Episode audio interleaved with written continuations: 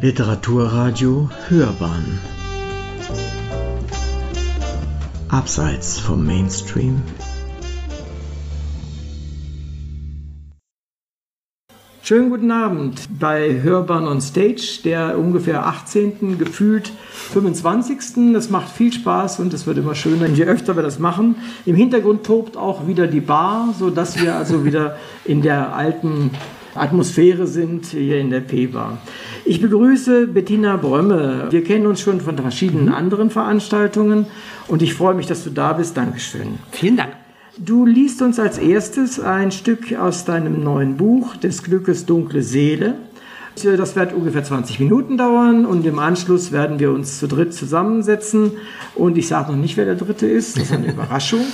Sie hat nämlich ihren Verleger mitgebracht. Dann werden wir einfach ein zwangloses Gespräch führen. Ich freue mich jetzt auf jeden Fall auf deine Lesung, auf deinen Text und nochmal des Glückes dunkle Seele. Viel Spaß beim Lesen und the floor is yours. Vielen Dank.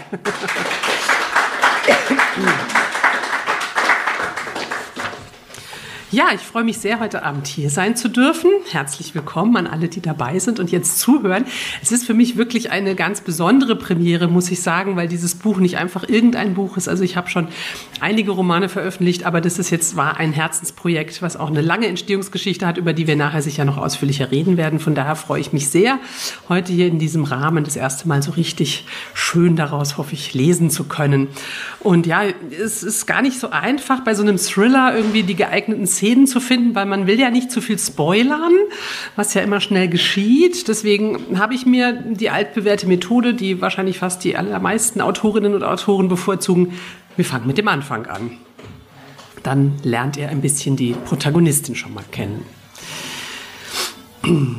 Ich hatte neun Jahre Zeit, um meine Geschichte aufzuschreiben. An der ersten Fassung arbeitete ich kaum vier Monate. Tag für Tag, wann immer ich dazu kam. Die Krämpfe in den Fingern ließen bald nach. Ich schrieb wie besessen. Es gab kein Zögern, kein Abwägen, kein Nachdenken. Ich kotzte die Worte aufs Papier. Doch Sinn ergab nichts davon. Meine Sätze meanderten, verloren sich, knüpften an ausgetrockneten Enden an und versickerten schließlich im Unverständlichen. Es war mir egal. Denn ich schrieb, um mein Leben nicht beenden zu müssen. Schreiben oder sterben, das schienen mir die Alternativen zu sein. Papier und Stifte waren das Einzige, woran mir nicht mangelte. Vielleicht hätte ich mir mit der Mine des Bleistifts die Pulsadern aufschlitzen können, aber wenn jede Viertelstunde eine Vollzugsbeamtin einen Blick in die Zelle wirft, ist diese Vorgehensweise ungeeignet. Und an, an, zu anderen Methoden fehlte mir der Mut. Also schrieb ich. Nun, 14 Fassungen später, nach fast genau neun Jahren, lege ich 379 eng beschriebene Seiten in meinen Koffer. Andere persönliche Gegenstände nehme ich nicht mit, nicht einmal die Zahnbürste, die erst wenige Tage alt ist. Ich habe genug zu tragen an den 379 Seiten und an den Unterlagen, die mich hinaus begleiten werden. Der Haftentlassungsschein, der vorläufige Personalausweis, der den alten, längst abgelaufenen vorübergehend ersetzt. Die Telefonnummer meiner Bewährungshelferin, die Telefonnummer des Haftentlassenen Vereins, die Bestätigung über die Arbeiten, die ich verrichtet habe, den Zettel mit dem Termin beim Arbeitsamt. Frau Winterall, ruft mich die Vollzugsbeamtin und sie lächelt. Ich habe sie nie lächeln sehen, in all den Jahren nicht. Sie scheint es für diejenigen zu reservieren, die das Privileg haben, frei zu kommen. Es geht los. Ich nicke, nehme die Tasche und verlasse die Zelle. Ich sehe mich nicht um. Das Rolltor gleitet so sanft hinter mir zu, als bemühe es sich, meinen Aufenthalt augenblicklich vergessen zu machen.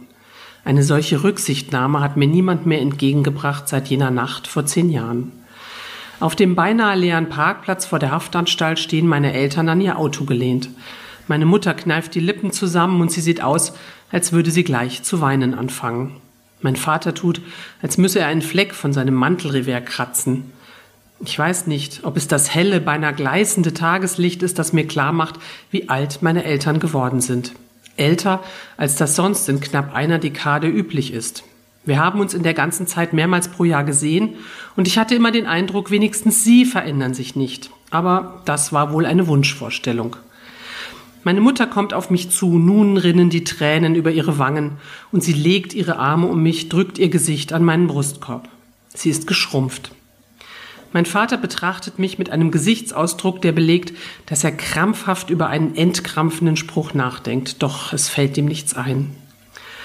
Willkommen, sagt er stattdessen, und nun muss ich lachen als sei ich aus einem fernen Land zurückgekehrt von einer Weltreise. Wobei, so ähnlich fühle ich mich, nur dass die Reise vor allem in mein Inneres führte und ich kein Andenken mitgebracht habe, keines außer den 379 Seiten, die allein für mich bestimmt sind. Er nimmt meine Tasche und legt sie in den Kofferraum. Komm, sagt meine Mutter und schiebt mich zum Auto. Wir können gleich in die Wohnung fahren, es ist alles vorbereitet. Sie lässt meine Hand nicht los und versucht, etwas fröhlicher dreinzuschauen. Danke, sage ich, entziehe ihr meine Hand und setze mich auf den Beifahrersitz. Als ich die Tür schließen will, bemerke ich weiter entfernt ein Fahrzeug, aus dem jemand zu uns herüberstarrt. Der Mann am Steuer trägt einen Vollbart und eine Kappe auf dem Kopf. Ich kann ihn nicht genau erkennen, und dennoch kommt mir etwas in seiner Haltung vertraut vor. Kann's losgehen? fragt mein Vater und lässt den Motor an. Ja, sage ich und versuche im Seitenspiegel noch einen Blick auf den Mann im Wagen zu erhaschen. Das Einzige, was ich erkenne, ist, dass sich sein Auto in Bewegung setzt. Zufall, sage ich mir, das ist ein Zufall. Ja, ob das ein Zufall ist oder nicht, wird sich im Laufe der Geschichte natürlich klären. Also das Buch hat eine Menge Ebenen, würde ich mal sagen. Also ähm, das ist quasi jetzt, mit dem ich gestartet bin, die Rahmenhandlung, aber die Haupthandlung spielt eigentlich eben ähm, ungefähr zehn Jahre zuvor, im Jahr 2008. Ähm, und der Großteil des Buches äh, spielt eben in dieser Zeit damals und erzählt eben die Geschichte, wie es dazu kam, dass meine Heldin Christine überhaupt ins Gefängnis musste. Ähm, ich springe jetzt einfach mal ein kleines bisschen in die Geschichte rein. Also es startet im Grunde damit, dass ihre Großmutter ähm, gestorben ist und sie im Nachlass eine Brosche findet, die ein bisschen auffällt, weil sie besonders hübsch ist. Ähm, und ihre Mutter rät ihr, lasst sie doch mal ein bisschen aufarbeiten. Und sie ist auf dem Weg eigentlich zum Arzt, weil sie irgendwie so eine Erkältung meint zu kriegen. Mm, und unterwegs kommt sie bei so einem einem Juweliergeschäft vorbei und da erregt im Schaufenster Aufmerksamkeit, dass da ein Amulett liegt, was sehr, sehr ähnlich aussieht wie ihre Brosche. Und dann folgt sie einem spontanen Impuls und geht in diesen Laden hinein. Der sehr ein bisschen so grabmäßig, also düstere Stimmung, also kein so ein schicker Juwelierladen, sondern eher so ein bisschen wie so ein, ja, könnte hier früher in der Gegend gewesen sein, hier in Heidhausen irgendwo. Kann ich Ihnen helfen? Seine Stimme war hell, als sei er noch jung. Überhaupt wirkte der große Mann jung, obwohl sein dunkles Haar schon grau durchsetzt war. Vielleicht strichen ihm ein paar Pfund Übergewicht die Falten aus dem Gesicht, vielleicht war es auch der leicht sommersprossige Teint, der ihm den Eindruck des großen Jungen verlieh. Das Schönste an ihm waren seine leuchtend blauen Augen, umrahmt von langen Wimpern, darüber dichte dunkle Brauen. Als er zaghaft lächelte, bildete sich ein Grübchen links neben dem Mundwinkel. Außer der Stimme, die für sein, seine Statur zu hoch war, bemerkte ich in diesem Moment nichts Ungewöhnliches an ihm. Am ehesten noch den mutlosen Ausdruck, den er selbst mit einem Lächeln nicht beseitigen konnte und der mich schreckte. Es lag etwas so Geducktes und Flehendes darin, dass ich mich an seiner Stadt schämte. Als erwarte er von vornherein, dass ich ihn schlecht behandelte, egal was ich tun würde. Vielleicht wollte ich ihm in diesem Moment schon beweisen, dass ich ihn nicht schlecht behandeln würde. Vielleicht legte ich die Brosche einzig aus diesem Grund auf die Glastheke. Ich ertrug seinen Blick nicht. Während ich redete, betrachtete ich zwei weitere Ausstellungsvitrinen an der Wand hinter ihm. Ich wollte die Brosche ein bisschen aufarbeiten lassen, sagte ich und spürte, wie mein Hals kratzte.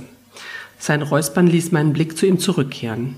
Keine Ahnung, ob die was wert ist, aber naja, es hatte keinen Sinn, den Satz zu beenden. Kaum lag die Brosche da, hatte er sie schon zwischen den Fingern, drehte und wendete sie, öffnete den Verschluss, räusperte sich erneut, strich sich mit der Hand kurz übers Haar, schüttelte sacht aufstöhnend den Kopf. Dann traf mich sein trauriger Blick um ein Vielfaches potenziert und so zwingend, dass ich diesmal nicht wegschauen konnte. Ich knetete meine Finger hinter dem Rücken, spitzte die Lippen und hätte am liebsten auf und ab gewippt. Was sollte das Theater? Er hustete, die Hand behutsam um das Schmuckstück gelegt. Wo haben Sie die denn her, die Brosche? Seine Stimme zitterte und schien sich an den Worten festklammern zu wollen. Ich zog die verschnupfte Nase lauter hoch als nötig und fuhr mit dem Mantelärmel durchs Gesicht, um meine Verwirrung zu kaschieren. Erbstück von meiner Großmutter. Ist die was wert? Er breitete ein Stück schwarzen Samt auf seiner Theke aus und legte die Brosche darauf. Mit einem Mal wirkte sie richtig edel. Er versank in ihrem Anblick. Irgendwann, kurz bevor, bevor, das Schweigen peinlich wurde, schüttelte er unmerklich den Kopf, räusperte sich ein weiteres Mal und als er mich wieder ansah, meinte ich, seine Augenbraue kurz unkontrolliert zucken zu sehen. Vielleicht war meine Großmutter ja im Besitz einer blauen Mauritius unter den Goldbroschen gewesen. Nein, sagte er dann, der materielle Wert dieses Stückes ist nicht allzu hoch, aber sein Kopf wanderte zwischen mir und der Brosche hin und her. War der Mann nervenkrank?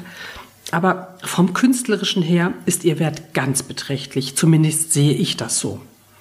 Ich hatte nicht die leiseste Ahnung, wovon er sprach.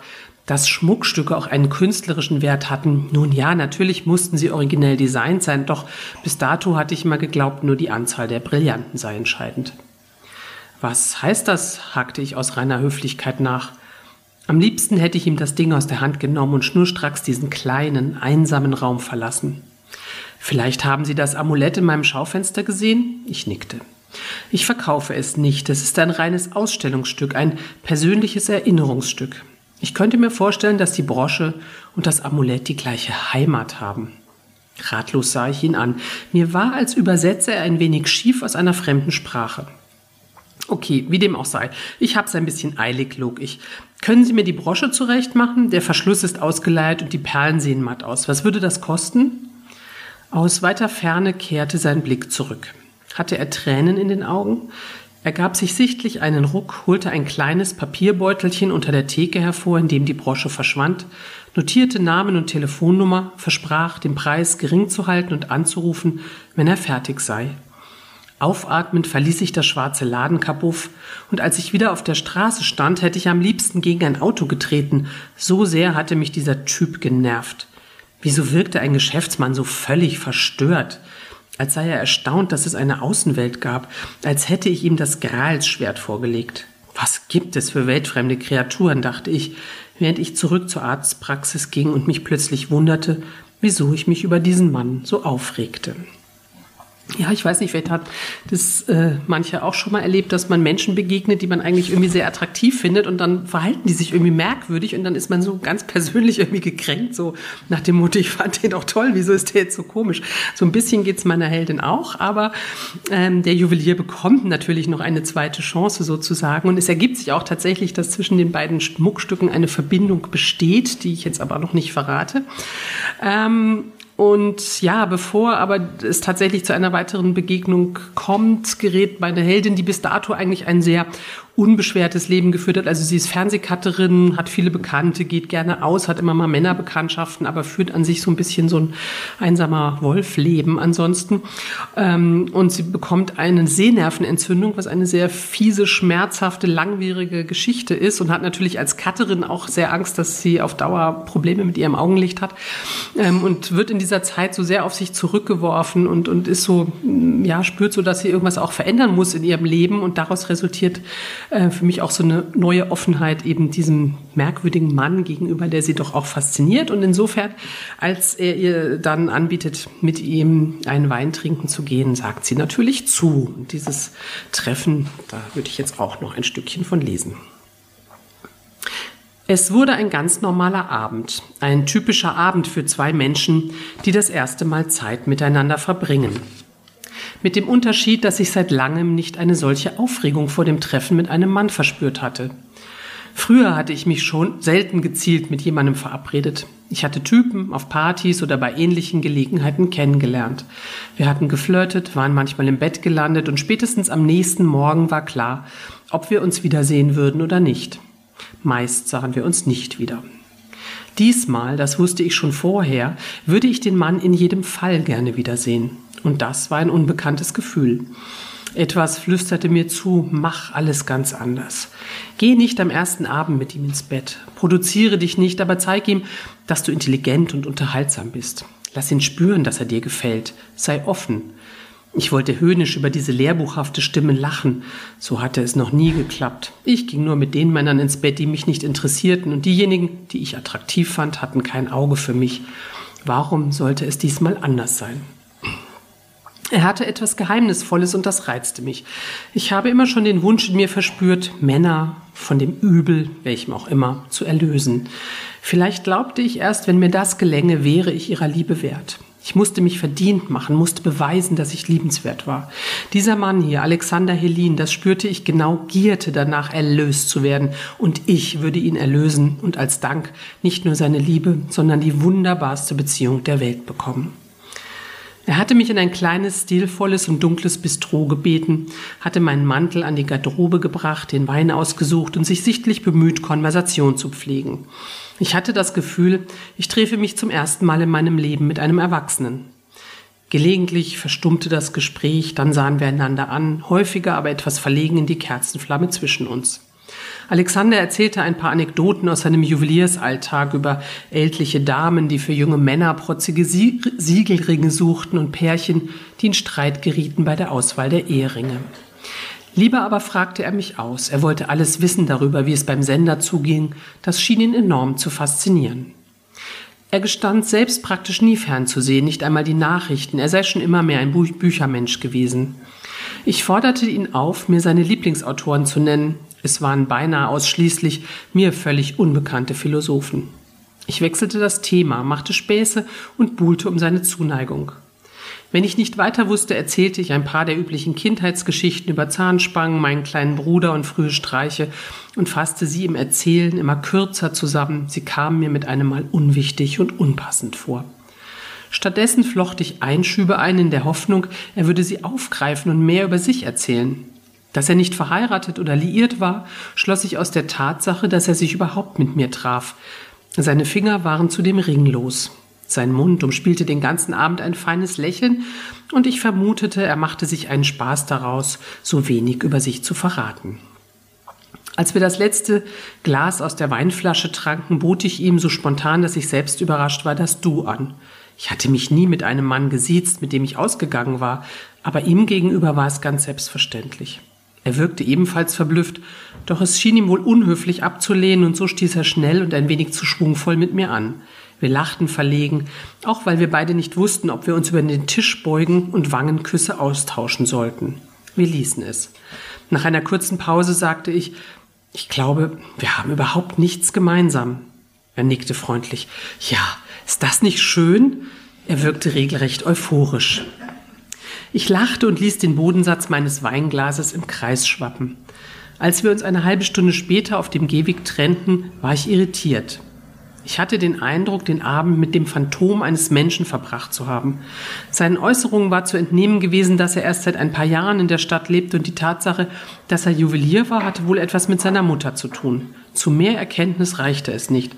Und trotzdem kribbelte mein Magen, wenn ich an ihn dachte, mir vorstellte, wie er mich berühren würde. Unwillkürlich malte ich in meinem Inneren ein Bild von ihm. Ob ich die richtigen Farbtöne verwendete, wusste ich nicht. Alles hatte eine gedeckte, aber hoffnungsfrohe Note. Ich machte mir nicht klar, dass ich zu wenig Schwarz auf meiner Palette hatte. Ich tupfte begeistert helle Akzente, es strengte mich ein wenig an, aber ich dachte, das wäre schon in Ordnung so.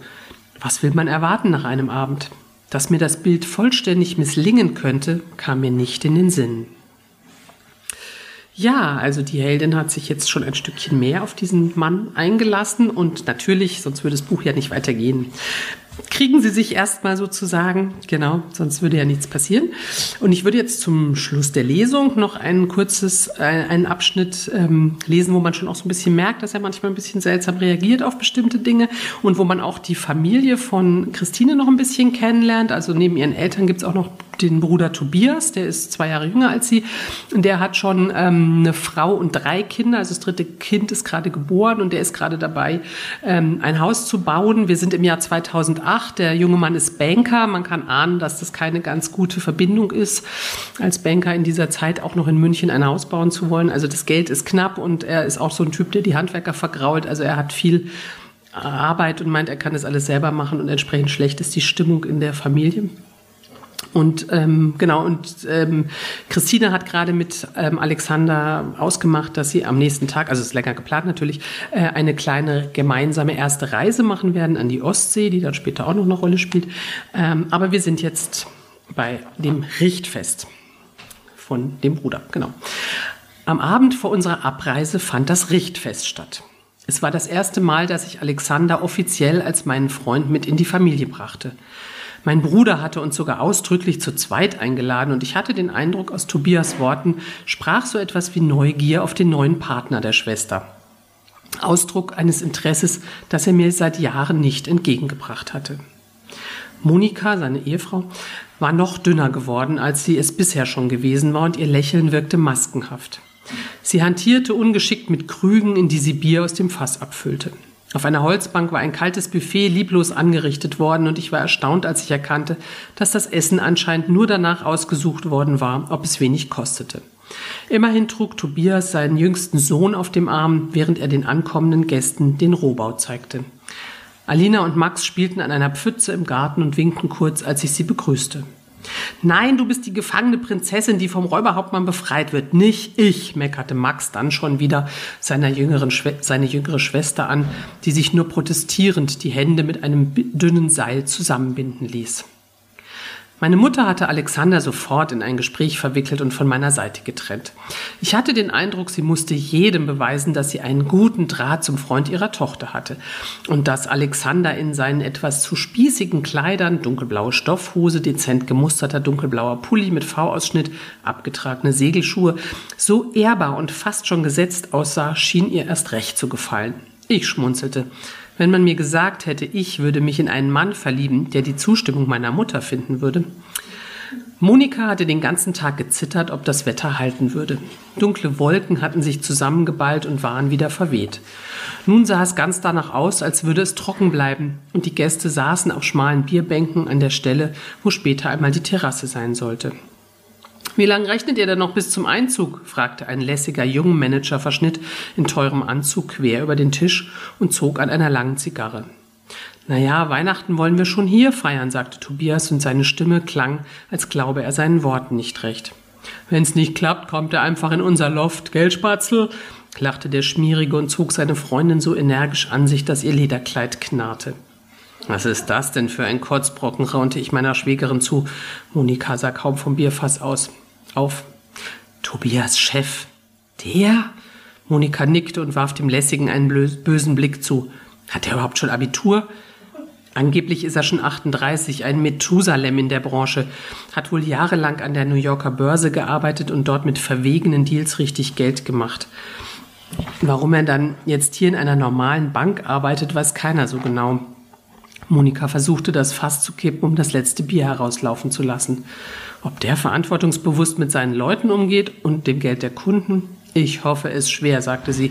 Aber wer will das heute schon so genau wissen? Angeblich tüftelt er ein neues System aus, mit dem Anleger ein Vielfaches verdienen können. Das bedeutet bisher allerdings nur, dass Tobias noch mehr als sonst arbeiten muss. Ich tätschelte ihr die Schulter und sah sie sorgenvoll an. Monika, ich weiß ja, dass es mich nichts angeht, aber übernehmt ihr euch nicht ein bisschen? Ein bisschen. Du kennst doch deinen Bruder. Immer alles und alles sofort und von allem das Beste. Nur kosten darf's nicht. Nichts. Die Handwerker hat er schon, Entschuldigung, die Handwerker hat er so schon alle vergrault. Die haben es nicht nötig, sich hier anmachen zu lassen bei den vollen Auftragsbüchern. Aber Tobias kann ja sowieso alles besser als die, meint er. Ihre Augen füllten sich mit Tränen. Und mein Haushaltsgeld reicht vorne und hinten nicht. Ich weiß nicht, wie das weitergehen soll. Aber redest du nicht mit ihm darüber? Sie schniefte und wischte sich mit dem Handrücken unter den Augen entlang. Wann denn? Morgens beim Frühstück, während ich Stille und Schulbrote für Max schmiere und Alina sage, was sie anziehen soll? Oder abends, wenn wir auf der Baustelle sind und er Sandsäcke schleppt? Ach, bliebe noch nachts im Schlafzimmer. Aber ich kann sein Schnarchen so schlecht übertönen und Tims Geschrei auch nicht.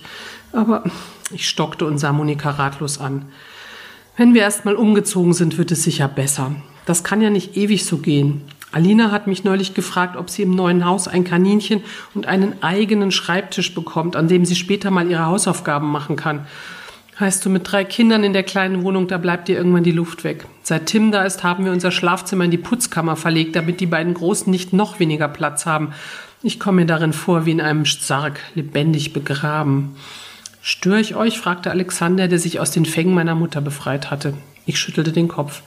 Nein, Monika hat mir nur gerade, naja, Frauengespräche eben. Ich spürte, wie Wut in mir hochkam. Wut auf meinen Bruder, der einfach blind links drauf loslebte, ohne die Verantwortung für seine Familie überhaupt wahrzunehmen. Soll ich mal mit ihm reden? fragte ich Monika. Mit Tobias? Monika zuckte mit den Schultern. Entschuldige, aber ich glaube, auf dich hört er am allerwenigsten. Ich nickte. Ich weiß zwar nicht, worum es geht, schaltete sich Alexander ein, aber wenn ihr wollt, kann ich auch. Ich streichelte ihm über die Wange. Das ist lieb von dir, aber lass lieber. Mama! drang es nun bitterlich weinend zu uns herüber. Aus der Dunkelheit tauchte Alina auf, die Arme nach vorne gestreckt, die Augen voller Tränen und den Mund weit geöffnet. Mama, der Max, schrie sie, bevor ihre Mutter sie fest in die Arme zog und der kleine Körper von Schluchzern geschüttelt wurde. Ich betrachtete mitleidig die Mutter-Kind-Statue, bis ich sah, wie sich Monikas Bluse an der Schulter, dort wo Alinas Hand lag, dunkel verfärbte. Oh Gott, Alina, schrie ich und löste das Kind von seiner Mutter. Die Kleine schrie nun ebenfalls, und erst jetzt wurde uns klar, warum sie so weinte. An ihrem Handgelenk, dicht neben der Pulsader, klaffte ein breiter Schnitt, aus dem das Blut floss. Einen Krankenwagen schnell, presste ich hervor und blickte auffordernd zu Alexander. Der große Mann starrte mich unbeweglich an. Alexander, bitte ruf einen Notarzt, rief ich, während Monika die Wunde mit Küchentüchern umwickelte, abdrückte und versuchte, beruhigend auf Alina einzureden. Sie wirkte erstaunlich gefasst. Alexander bewegte sich noch immer nicht, er schien wie in Trance, sein Gesicht war völlig leer. Inzwischen hatten sich uns die anderen Gäste genähert und nachdem Tobias begriffen hatte, was passiert war, telefonierte er eine Ambulanz herbei. Alle standen im Kreis um Monika und Alina, die an der Schulter ihrer Mutter wimmerte. Wo ist eigentlich Max? fragte plötzlich meine Mutter, und erst jetzt fiel auf, dass er fehlte. Max, riefen einige laut, aber nirgends war der Junge zu sehen. Kannst du mir sagen, wie das passiert ist? fragte Monika ihre Tochter vorsichtig, aber noch ehe diese etwas herausbrachte, schnürten ihr die Tränen wieder den Hals zu. Ist schon gut, meine Süße, ist schon gut. Endlich kam der Krankenwagen und Tobias fuhr mit Alina ins Krankenhaus. Zu allem Unglück hatte Tim, der den ganzen Abend friedlich in seinem Kinderwagen geschlafen hatte, nun zu schreien begonnen und musste gestillt werden. Meine Eltern suchten weiter nach Max, der sich irgendwo in der Dunkelheit versteckt hatte. Bitte feiert weiter, hatte Tobias die Gäste aufgefordert. Es wird nicht so schlimm sein und in einer Stunde sind wir bestimmt wieder da. Ich wollte Alexander bitten, dass wir nach Hause fuhren, doch ich entdeckte ihn nirgends. Alex, rief ich in die Nacht, aber ich hörte nur das Gemurmel der Gäste, die schnell zu ihren Gesprächen und Bierkrügen zurückgefunden hatten. Ich ging um den Rohbau herum, ich musste im Dunkeln aufpassen, denn abseits der Terrasse war alles unbeleuchtet und ein knietief mit Grundwasser gefüllter Graben umfing drei Seiten des Hauses. Schließlich fand ich Alexander auf der Vordertreppe sitzend. Zwischen seinen Beinen saß Max, der schniefend die Nase hochzog und die Augen fest geschlossen hielt, als sei die Welt eine andere, wenn er sie nicht sah. Alexander wirkte noch immer unbeweglich, aber mechanisch streichelte er Max Oberarm. Hier seid ihr, sagte ich erleichtert. Ich dachte schon, du bist ohne mich heimgegangen. Er verzog den Mund zu einem starren Lächeln. Ich kniete vor den beiden nieder und fuhr Max über die Beine. Hey, Maxchen, was denn passiert? Max öffnete langsam die Augen und gleichzeitig den Mund. Muss Alina jetzt sterben? fragte er tonlos. Nein, natürlich nicht, sagte ich. Dafür ist Alina doch noch viel zu klein, in hundert Jahren vielleicht, aber nicht jetzt. Alexander ließ Max los. Erzählst du mir, was passiert ist? fragte ich. Max sah auf seine Schuhspitzen. Es war nicht absichtlich, fing an. Ich bin abgerutscht. Wo bist du abgerutscht? Mit dem Messer. Ich gebe mal Monika Bescheid, dass wir Max gefunden haben, sagte Alexander und stand auf. Mit steifen Schritten verschwand er. Wieso hast du denn ein Messer gehabt, Max? hakte ich nach. Je mehr er redete, desto mehr beruhigte er sich. Alina und er hatten gespielt, dass der Räuberhauptmann die Prinzessin befreit, die natürlich nur befreit werden kann, wenn sie gefesselt ist. Weil Max den eigenen kunstvollen Knoten um die Handgelenke seiner Schwester aber nicht aufbekommen hatte, hatte er ein Cuttermesser genommen, das, wie er wusste, zwischen all dem Werkzeug seines Vaters lag und versucht, die Fesseln damit zu lösen. Alina hatte währenddessen ungeduldig herumgehampelt und er war abgerutscht. Der Knoten war zwar aufgegangen, aber das Messer hatte Alina verletzt. Und dann hast du dich versteckt und Alexander hat dich hier gefunden? Nein, er hat sich hier auf die Treppe gesetzt. Ich war da unten am Wasser, siehst du? Er deutete zu dem schmalen Graben, der zum Keller hinabführte. Mir lief ein Schauder über den Rücken. Max Stimme klang schon etwas fester. Er sah so traurig aus und als der Krankenwagen vorbeigefahren ist, da hat er den Kopf auf seine Knie gelegt. Ich habe mich erschreckt, als der Krankenwagen seinen Lautsprecher angemacht hat und da bin ich zu ihm hingelaufen. Monika kam um die Ecke geschossen, meine Mutter und Alexander im Schlepptau, und als Max sie sah, fing er wieder zu weinen an. Ich hab's nicht mit Absicht getan, jammerte er und ver versteckte sich hinter mir. Wie oft habe ich dir gesagt, dass du die Finger vom Werkzeugkasten lassen sollst, schrie Monika, zerrte ihn zu sich und einen Moment lang sah es so aus, als wolle sie ihn ohrfeigen. Ich hab gedacht, du bist mein großer Junge, auf den ich mich verlassen kann. Monika, sagte ich vorsichtig. Er hat doch wirklich. Halt du dich daraus, schrie Monika mich an. Du hast von Kindern überhaupt keine Ahnung. Dich interessieren die doch gar nicht. Dann drehte sie sich um und ging eilig zurück zu den Gästen. Max steckte sich den Daumen in den Mund und sah wieder zu Buten. Seine Großmutter kniete sich zu ihm hinunter und schlug vor, dass er heute bei ihr übernachten könne. Verstört legte der Junge seine Arme um ihren Hals und ließ sich von ihr davontragen. Komm, wir gehen, sagte ich, fasste nach Alexanders Hand, die eiskalt war, und zog ihn die dunkle Einfahrt entlang zu meinem Auto. Soweit.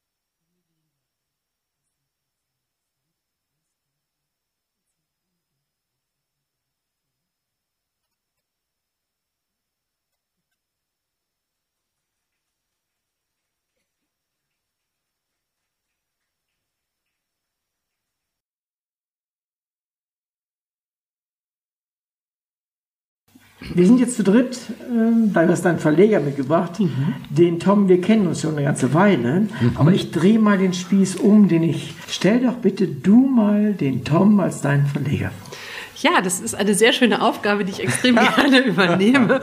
Da der, also ich, ich kann auch gar nicht Tom sagen, weil für Nein. mich ist der Thomas der Thomas. Wir kennen uns tatsächlich schon seit 30 Jahren. Oh, oh. Ziemlich genau sogar. Im Dezember 89 haben wir uns im Studium kennengelernt und uns hat sofort die Leidenschaft für die Literatur äh, verbunden. Und ähm, wir haben dann auch später nach dem Studium, ich bin dann eigentlich auch seinetwegen in München gelandet, ähm, weil er hier Volontariat gemacht hat und ich dann hier ein Zimmer gekriegt habe. Und dann dachte ich mir, ach, wenn der Thomas in München ist und einen Job kriege ich hier bestimmt. Und dann habe ich schon mal einen, den ich kenne, das ist doch super. Man muss gleich genau. dazu sagen, sie, sie war dann erstmal Cutterin. Ne? Also ja, wer, wer, wer das Jetzt Buch stelle ich liest, dich na, vor. Ja, okay, du stellst mich vor. Gut.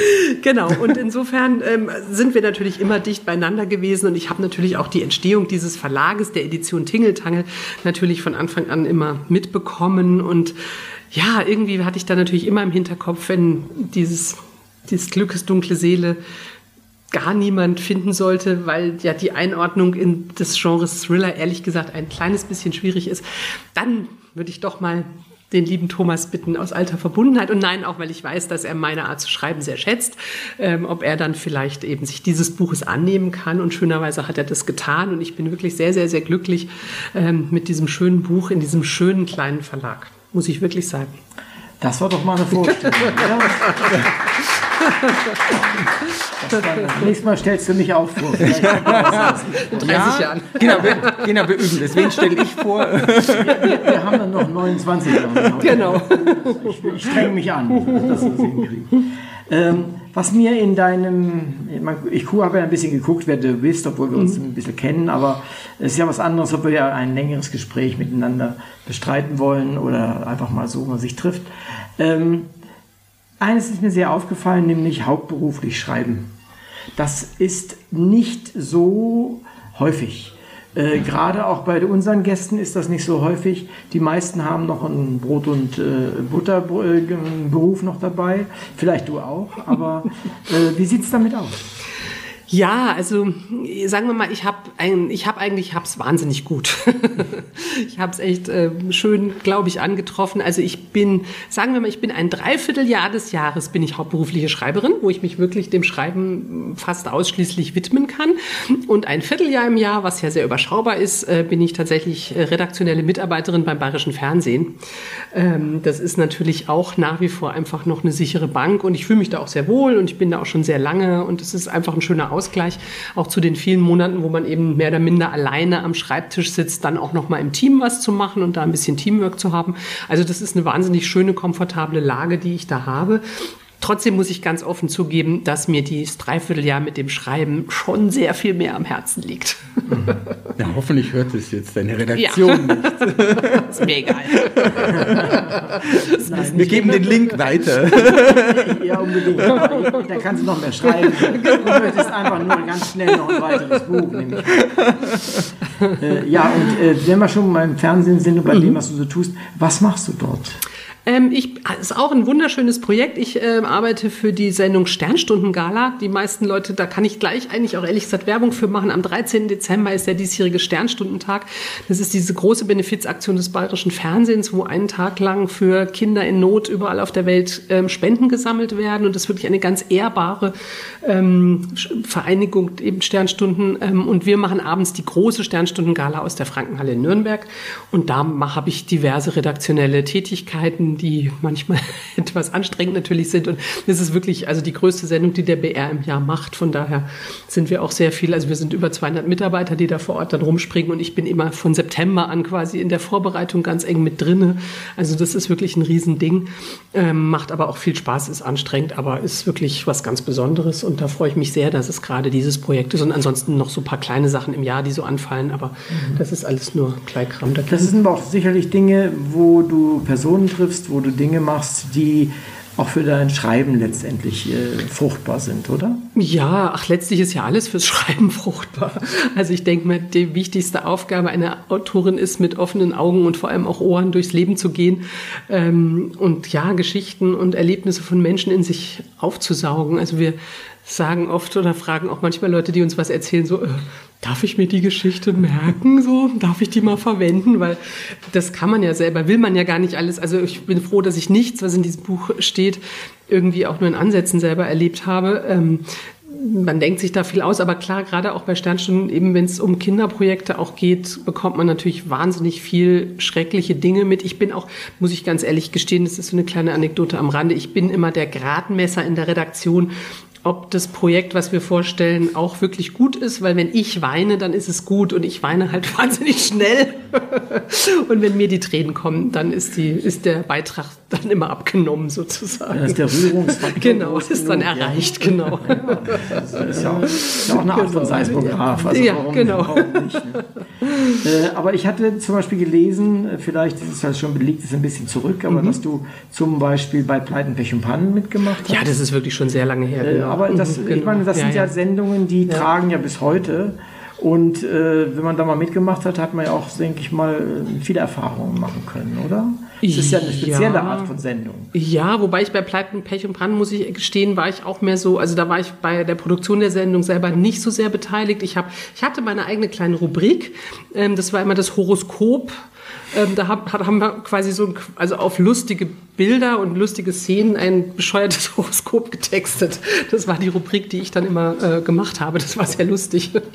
Aber es war nicht allzu lange. Nee, ich habe ich hab dann so schöne Sendungen auch gemacht wie Bayern Burgen Blasmusik, auch was ganz eigenes, wo man dann immer zu bayerischen Burgen und Schlössern gefahren ist und schön in der Landschaft stand und dann standen da Blaskapellen und haben musiziert.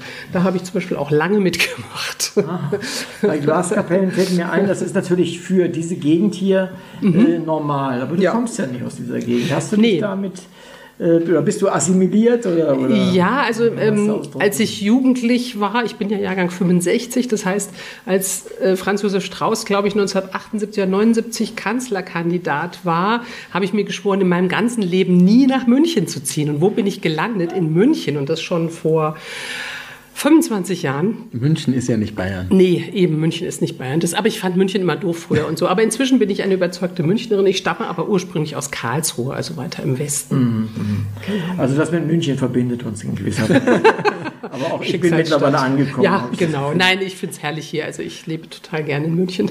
aber es ist, es ist für, für äh, Zugereiste ist es schon gewöhnungsbedürftig. Nicht so ganz einfach. Ja. Ne? Das ist, aber es ist wahrscheinlich überall, wo man zureist. Ich bin mal nach Nordrhein-Westfalen in die Nähe von Duisburg gezogen das ist auch äh, manchmal in bestimmten Echt? Ecken auch nicht so ganz einfach. Also mein Mann, der auch schönerweise hier ist, kommt aus Mülheim an der Ruhr und der hatte auch sich sehr schwer getan, nach München zu ziehen und fand immer, dass die Ruhrgebietler doch sehr viel offener und freundlicher und so sind. Ja, ja. Aber gut, das, das können wir nachher nochmal. Genau, bei, persönliche Erfahrungen. können wir da nochmal genau. reden.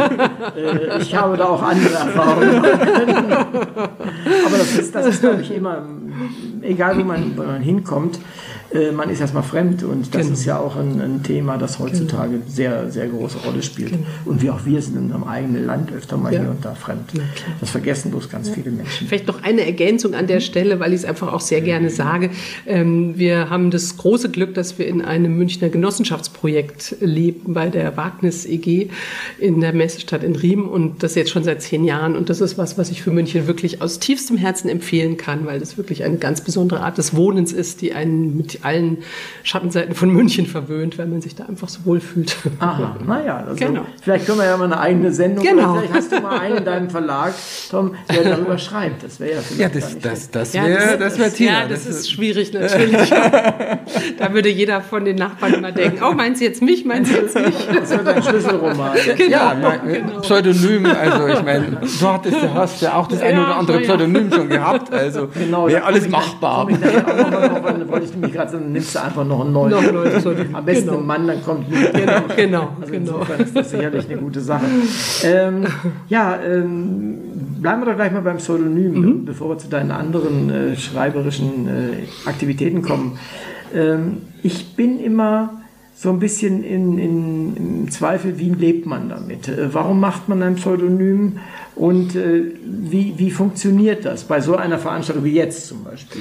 Ja, da muss man ja grundsätzlich zwischen offenen und geschlossenen Pseudonymen unterscheiden. Und ich habe das Glück, dass ich Gott sei Dank, also das eine Buch, was ich jetzt vor einem Jahr ungefähr rausgebracht habe, das war unter einem offenen Pseudonym. Was dazu geführt hat, ja, das sind immer so ein bisschen so verlagsinterne ähm, ist in dem Fall eine bisschen komplizierte Geschichte, dass ich da das Pech hatte, dass der damalige Verlag, wo ich noch unter meinem Namen war, der wurde dann verkauft und an dem Tag erschien mein neues Buch. Und also so diese üblichen Dinge, die viele Autoren können davon ein Lied singen, was dann manchmal für unglückliche Zustände, Zusammenhänge irgendwie zustande kommen. Und dann sollte ich aber für den, also die Nachfolge, in die der Verlag übergegangen ist, es war der Lüx Verlag, der inzwischen zu Bastel Lübbe gehört, ähm, die haben dann gesagt, wir hätten gern wieder ein Buch von dir, aber weil jetzt quasi das in einem neuen Verlag ist, wäre es schön, ein Pseudonym zu haben. Und das Buch spielt in England, das heißt nebenan funkeln die Sterne und mein Pseudonym ist Lily Adams.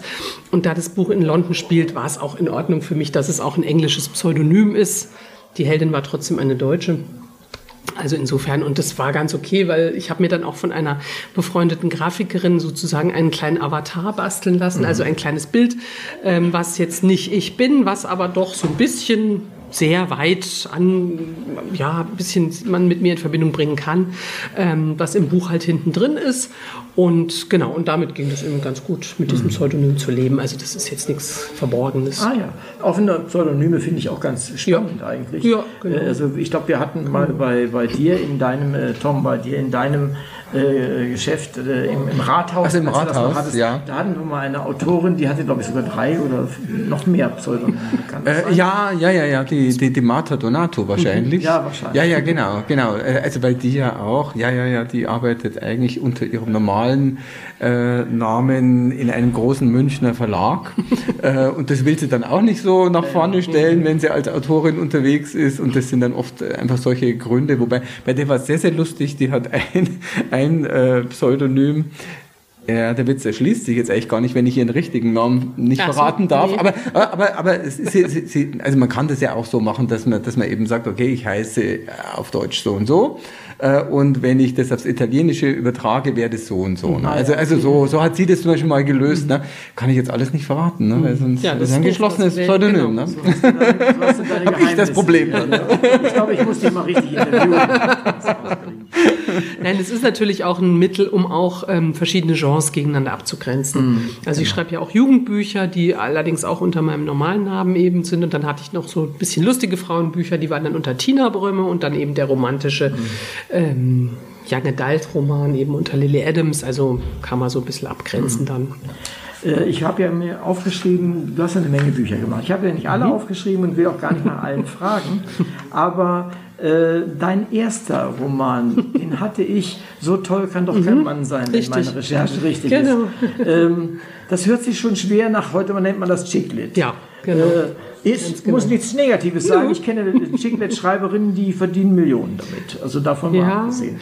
Das hätte ich bestimmt auch gekonnt. aber, aber, nein, das war eigentlich sehr schön. Also das Buch ist 1998 tatsächlich erschienen, war mein Erstling, bei dem auch schon der Thomas mir wahnsinnig viel die Hand gehalten hat sozusagen. Also wir sind damals mit dem Manuskript zusammen über die Frankfurter Buchmesse genau, gelaufen. Mit Rucksack, glaube ich. Mit Rucksack, ja, mit, mit diesem irgendwie 400 Seiten Manuskript, total absurd. Zum Verteilen, so genau. und öfter ausgedruckt. Meine, damals genau, hat man ja, ja, ausgedruckt und keine äh, Sticks, oder Sticks so. ein bisschen verteilt. Ne? Genau, ein bisschen genau, mehr.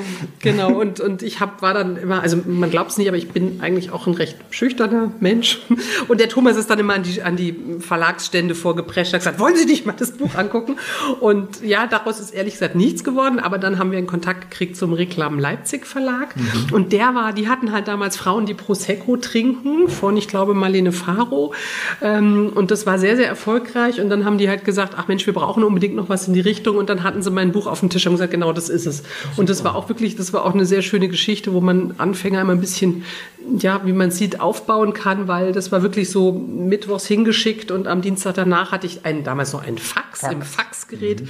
wo dann drin stand, das Buch kann nächstes Jahr erscheinen, Auflage so und so, Vorauszahlung so und so und ich war völlig geplättet natürlich, weil das war das allererste Buch, der allererste Versuch und der Rainer Moritz, der heute Chef des Literaturhauses in Hamburg ist, der war damals der Cheflektor, mit dem habe ich das ganze Projekt dann gemacht. Es gab dann auch noch ähm, ein weiteres Buch, was dann leider ein bisschen unterging. Und dieses allererste war eigentlich auch damals recht erfolgreich. Also ist ehrlich gesagt bis heute mein erfolgreichstes Buch. Ja, da gab es ja, ja noch eine Variante für Weltbild. Dann gab es noch eine Variante Also für das hat sich Weltbild, nahezu genau. verdoppelt dann in Ja, der ja, Auflage, genau, dadurch, dass es genau, zwei das verschiedene riesig. Varianten gab. Genau. Gerade aber zu der damaligen sehr- Zeit. Ja, äh, Genau, im Weihnachtsgeschäft ja und so so. eine Art Abo-Projekt Genau. und, Ja. ein Kreis, glaube ich, hieß das. Ne? Ich weiß gar nicht mehr genau. Ja, das machte, macht schon Genau, also das war wirklich toll und ja, aber dann ähm, hat sich dann doch irgendwie wieder verlaufen. Da ist eine Frage aus dem Publikum. Ist, ist das erste Buch das, wo dieser tolle erste Satz drin Nee, das ist das zweite Buch gewesen bei Reklam. Also der erste, der, der, der, der, tolle erste Satz. Ist im zweiten Buch. Im zweiten Buch, äh, also dann, dann sag doch mal den Titel noch äh, Das ist vom, vom zweiten Buch. das wegschneiden, genau. Nein, äh, genau, dieses zweite Buch, was kam, das hieß Sommerfinsternis. Und das hat der Lektor wirklich aufgrund des ersten Satzes gekauft. Das heißt, mir egal, was da passiert, aber der erste Satz ist so toll, ich nehme das Buch. Und der erste Satz lautete, im Sommer vor der Jahrtausendwende verlor Susanna ihre Arbeit, ihre Tochter ihre Jungfräulichkeit und ihre Schwiegermutter den Verstand. Super. ein, ein, ein toller Satz. Da gibt es Ja. nichts. Äh, ich wäre jetzt fast schon bei Leider deinem kein- neuen Buch. Ja. Ja. Das ist nämlich auch der erste Satz. Sehr spannend. Aber das, das holen wir gleich noch nach. Gut. Ähm, du hast dann aber auch schon mal Thriller geschrieben, die Arena-Thriller-Reihe. Mhm. Jugendthriller, was, genau. was ist das gewesen? Ähm, das ist eine sehr, sehr schöne Reihe gewesen ähm, von äh, Jugendbüchern, eben alles Thriller. Wir waren diverse Autorinnen, zum Beispiel Beatrix Kurian, hat da auch sehr viele ähm, Bände von geschrieben. Das waren immer unabhängige Geschichten. Ähm, und ich durfte dann da auch irgendwann mitschreiben. Das war dann quasi so, also auch mit meiner Agentin dann neu an der Seite, so das erste, mein Einstieg dann wieder in die Branche. Ähm, und das sind also ganz verschiedene Thematiken, also von, ähm, keine Ahnung, Mobbing-Geschichten, Sekten, Neonazis, ähm, Münchhausen Stellvertreter-Syndrom in einem Buch von Beatrix äh, und so. Also es ging wirklich quer durch die Reihe und die waren auch ähm, sehr, sehr erfolgreich. Aber dann wurde dieses Genre eben dieser Jugendthriller so wahnsinnig beliebt und es gab so wahnsinnig viele Bücher, dass die sich irgendwann gegenseitig kannibalisiert haben und die Reihe leider nicht mehr besteht. Aber ich habe fünf Bände geschrieben für diese Reihe oder fünf Bücher und es hat mir auch immer großen Spaß gemacht. Also ich habe sowieso immer, das erklärt vielleicht auch ein bisschen diese kuriose Mischung aus Chick-Lit, lustige Frauenunterhaltung, aber eben auch so eher düstere Sachen wie das neue Buch. Ich bin einfach fasziniert von beiden Ecken sozusagen. Also ich mag teilweise so sehr düstere und abgründige Sachen sehr, sehr gerne. Also nicht so Splatterzeug, das mag ich jetzt nicht, aber so Richtung, also im Film so Richtung David Lynch oder solche Geschichten, das fand ich schon immer sehr, sehr faszinierend. Und andererseits mag ich einfach Humor auch wahnsinnig gerne und finde es einfach auch eine wichtige, ganz wichtige Facette des Lebens. Und von daher freue ich mich, dass ich so diese beiden Themenbereiche eigentlich ähm, schriftstellerisch ausleben kann und mag da auch immer mal die Abwechslung. Kommen wir nochmal zu dir, Tom. Wie ist die Tina als Autorin? Leicht zu handeln? Schwer zu handeln? Jetzt, sag's. Da wird gelacht. Das ist eine super Frage, weil es ist eine super Autorin. Also, nee, also, also was wirklich sehr, sehr schön war. Also wir haben, wir haben ja in dem Sinn noch nie ein Buch so komplett zusammen gemacht. Also wir haben eben damals dieses allererste Buch, da war es auch schon so, dass ich auch schon gegengelesen habe und so, ne? Äh, Und auch verschiedene Dinge eingebracht habe und gemeint habe, oh, willst du das wirklich so machen und nicht so und, und, und so weiter, habe mich also da schon eingebracht, ähm, aber war ja nicht verantwortlich letzten Endes. Ne? Also jetzt bin ich da natürlich einfach mitverantwortlich und wenn jetzt jemand sagt, oh, das geht so nicht, dann muss ich mir auch an die Nase fassen, gegebenenfalls, nehme aber natürlich auch in Anspruch, wenn jemand sagt, super tolles Buch, sage ich, ist super tolle Autorin äh, und ich habe mir Mühe gegeben, sie zu unterstützen, weil das ist ja letzten Endes das, was du eigentlich dann in dem Fall als Lektor machst, halt zu schauen, das zu optimieren, was der Autor oder die Autorin äh, eben eigentlich ausdrücken will. Und, und was wirklich äh, bei uns sehr, sehr gut geht, ähm, ist einfach mh, das, was ich anmerke, versteht sie sofort, was ich meine. Ne? Äh, nimmt doch nicht unbedingt alles an, aber sagt, ja, ja, pass auf, aber dann ist doch der dritte Weg. Das also eigentlich so, wie man sich's wünscht. Ne? Das ist ja auch nicht immer der Fall, ist auch nicht immer einfach. Und, und was mir sehr, sehr, äh, äh, was ich lustig fand, irgendwie, was ich auch toll fand, äh, wir haben auch ja so gegen Ende hin, wie es noch so um Umschlag ging und, und wie schaut der innen aus, außen aus, wie ist der Klappentext. Also wir haben verschiedene Varianten des Klappentextes schon durchgespielt, weil in der Vorschau war der noch ein bisschen anders, äh, als er jetzt tatsächlich auf dem Buch hinten drauf ist. Und, und da haben wir das wirklich relativ oft hin und her ge, mhm. äh, geschickt. Ne? Mhm. Äh, und das war aber immer irgendwie eine, eine Verbesserung. Und es war immer, äh, also ich sage jetzt mal, sehr detailreich. Äh, weiß ich nicht, ob das jeder so verstanden hätte, warum mhm. wird jetzt das noch verändert und das noch. Aber, aber ich hatte den Eindruck, das, das tut dem wahnsinnig gut, weil in dem Fall, bei diesem Buch ist es natürlich auch so, Tina hat schon angedeutet, das hat sehr viele Ebenen, das Buch. Und das ist nicht einfach kurz zu fassen, was da passiert. Weil, weil einfach da mm, sehr viele verschiedene Leute involviert sind. Äh, in verschiedenen Zeitebenen spielt es und am Schluss äh, kommt aber alles zusammen auf den Punkt. Also das ist natürlich toll, auch einfach von ihr als Autorin, äh, das so hinzukriegen. Also das ist eine höchst vertragte, aber in sich höchst schlüssige Geschichte. Und das dann aber auch bis hinter dann zum Klappentext dann so gemeinsam runterzubrechen, also das hat wahnsinnig Spaß gemacht. Mhm. Und weil ihr euch so lange kennt, ist das sicherlich auch eine gute, ein, einfache Angelegenheit. Das, ähm, also, ich meine, wir wissen, was wir aneinander haben. Ich kann mit, ihm, ich kann mit niemandem auf der Welt schöner streiten als mit dem Na, also zum Beispiel, äh, wir haben uns aber bei dem Buch eigentlich überhaupt nicht gestritten. Nee, nee. ich glaube gar nicht. Äh, weil du Klappentext sagst, ähm, als ich mich vorbereitet habe, mhm. habe ich das fertige Buch noch nicht gesehen, sondern mhm. nur den von dir geschickten Umschlag mhm. äh, einfach mal ansehen können. Und da war tatsächlich der Klappentext schlecht zu lesen. Davon mal ah, okay. ähm, aber hier steht ein Satz, äh, der sagt, kann sie nach neun Jahren im Gefängnis endlich für Gerechtigkeit sorgen. So, jetzt äh, quäle ich dich noch mal ein bisschen in Sachen Spoiler. äh, was, was, was, soll mir das sagen? Ja, ähm, ja, ich glaube, das kann man schon verraten. Also die Heldin kommt für neun Jahre ins Gefängnis für eine Tat, die sie nicht begangen hat. Und in der Rahmenhandlung wird quasi dieses falsche ja, oder diese, diese falsche Haft ähm, das aufgeklärt. Das Fehlurteil wird, danke, das wird aufgeklärt dann quasi. Und da gibt es natürlich auch nochmal dramatische Verstrickungen, ist ja ganz klar. Ähm, ja, und diese, wie, also die, die Tat, die sie begangen hat, zu der ich jetzt wirklich nichts sagen, oder die sie angeblich begangen hat, zu der ich jetzt wirklich nichts sagen will, ähm, die hat natürlich ganz viel mit dem Alexander, den wir vorhin schon kennengelernt haben, aber auch mit ihrer Familie zu tun. Also es gibt eben eine ganz unglückliche Verquickung im Grunde zwischen ihm und er hat natürlich, ja, er hat einfach äh, Geschichten aus der Vergangenheit sozusagen, die ihn nicht loslassen und die einfach bis in die Gegenwart hineinspielen und die auch sein Verhalten, ich würde jetzt eben nicht sagen rechtfertigen, aber die das verständlich machen. Ähm, und letztlich, ja, ich meine, letztlich geht das ganze Buch geht schon um das Thema auch Gewalt, um psychische Gewalt äh, und auch wie das dann Auswirkungen hat auf tatsächlich die nächsten Generationen. Also es, ähm, es kommt auch diese, diese, ich habe auch diese Szene, ja, das weiß man natürlich nicht, wenn man es nicht kennt, aber diese Szene mit dem, mit dem Richtfest, also was, da sind viele Dinge drin, die angedeutet sind, die dann später tatsächlich nochmal eine Rolle spielen und wo auch der Schauplatz nochmal wichtig wird. Ähm, und auch wo diese Kinder alle wichtig sind und ja. Ja, also vielleicht darf ich da noch kurz was sagen, ja. weil, weil, was ich ja, was, was ich so kurios fand, äh, das Buch hatte eine ganz lange Vorgeschichte.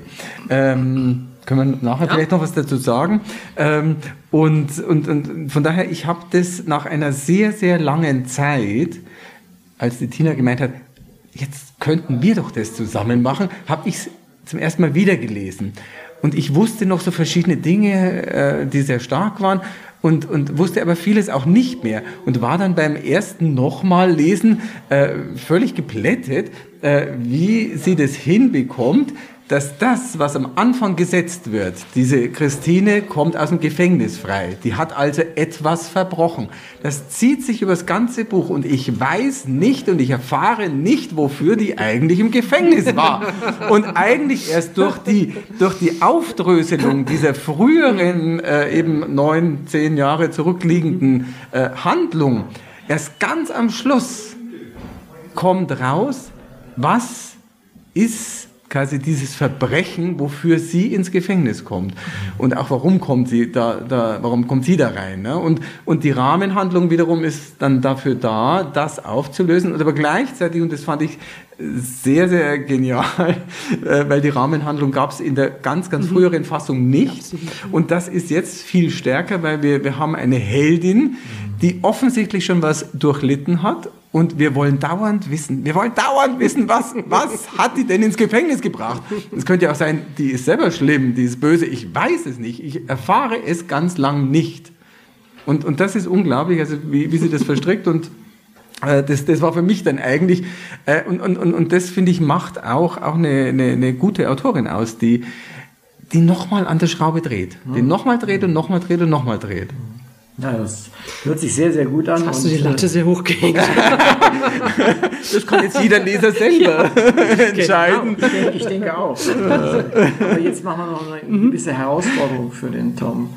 Ähm, das, ich habe ja in unserer eurer Ankündigung bei uns im Radio auch das äh, Cover mit reingehängt. Ganz oben ist es ja drin. Und da ist ja nur ein Teil darin. Aber ich habe den Teil rausgesucht, der mir am interessantesten ist.